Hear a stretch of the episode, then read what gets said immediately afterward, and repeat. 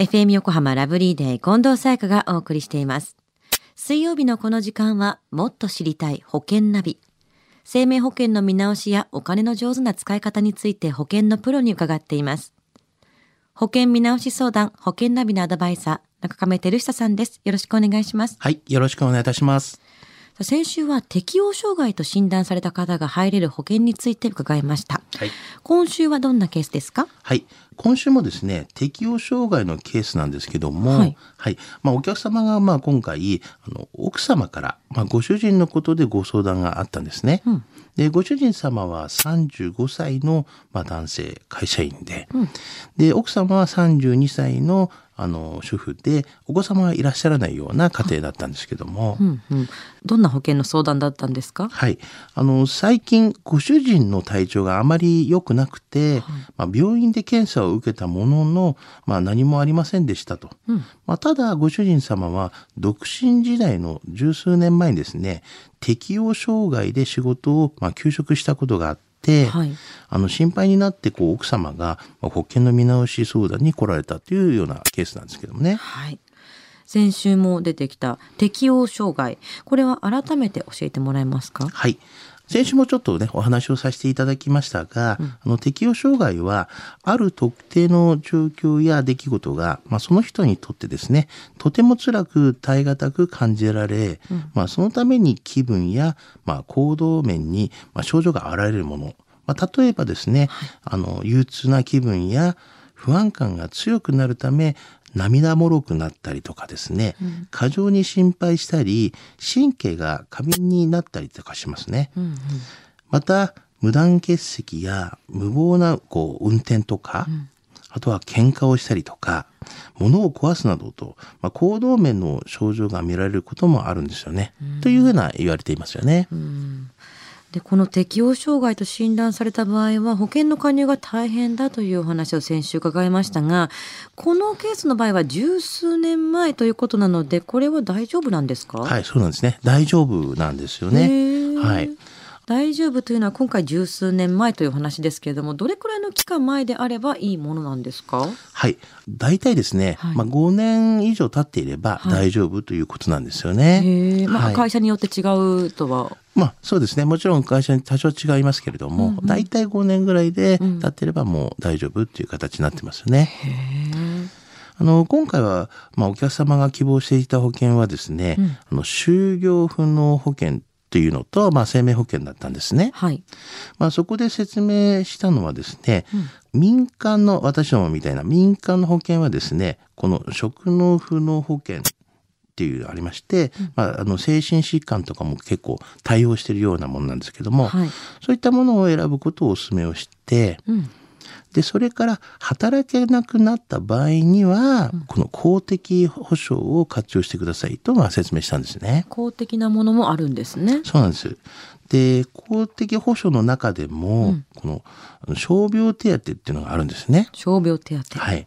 で、傷病手当とはというと、この業務外の疾病ですね、とか負傷により、まあ、業務に尽くすことができない場合に、まあ、この休業期間中にこう支給される給付金のことなんですけども、はいはいあの、業務外の病気や怪我で休業中のサラリーマンの生活を保障するのが目的で、うんうん。この標準報酬日額っていうのがありまして、大体それの3分の2相当額が支払われるんですね。はいで、標準報酬月額のまあ上限というのがありまして、はいまあそれが大体121万円というふうになってます。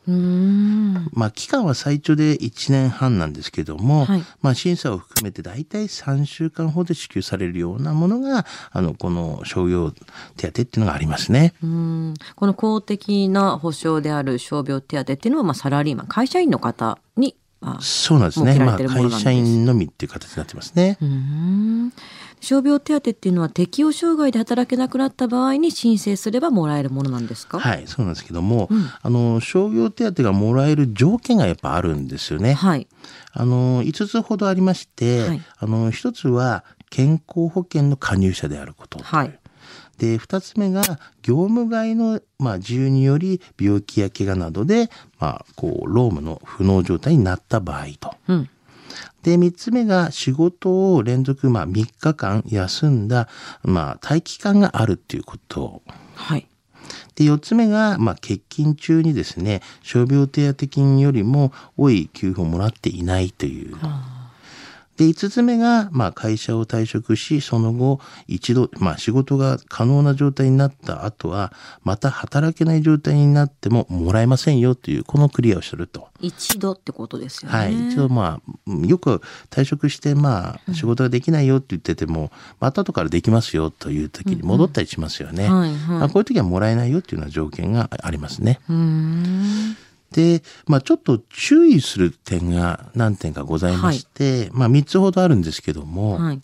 あの、1つ目は、この退職日までに継続して、1年以上を、まあ、非保険者期間っていうのはあることっていうんですけども、はいこれちょっとまあ平たく言うとですね、1年以上をまあ会社に勤めていなきゃいけませんよということなんですけどね。はいはいで、二つ目が、まあ、資格喪失時に、まあ、傷病手当金を受けているか、まあ、受ける条件を満たしているかということなんですけども、うん。で、三つ目は、あの、退職日に出勤していないことということなんですね。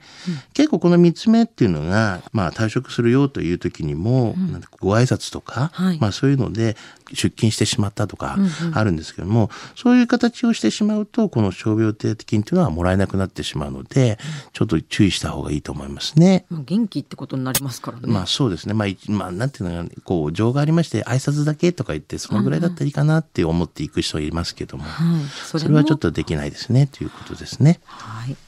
では中亀さん、今日の保険見直し、失得指数は？はい。ズバリ98です。98ですか？はい。結構高いんですけどもね。うんうん今回この職能不能保険っていうのと、はいまあ、その抱き合わせでこう公的保険をっていうお話をさせていただきましたが、まあ、保険見直しの際に、まあ、精神疾患によるこういう職業不能になる場合がありますよね。はい。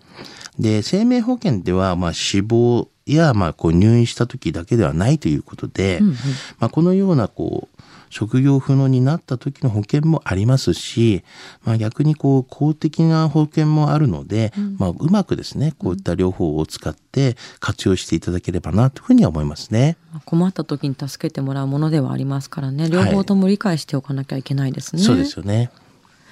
今日の保険の話を聞いて興味を持った方に耳寄りな情報があります。11月24日土曜日、FM 横浜で中亀さんが保険ナビセミナーを行います。時間は午後1時から2時まで。希望された方はセミナーの後、保険の個別相談もできます。FM 横浜のスタジオ見学もあります。応募は FM 横浜のホームページからどうぞ。締め切りは迫っています。11月11日までです。ご応募お待ちしています。そして保険ナビは iTunes のポッドキャストでも聞くことができます。過去の放送分も聞けますのでぜひチェックしてみてください。もっと知りたい保険ナビ。保険見直し相談、保険ナビのアドバイザー、中亀照久さんでした。ありがとうございました。はい、ありがとうございました。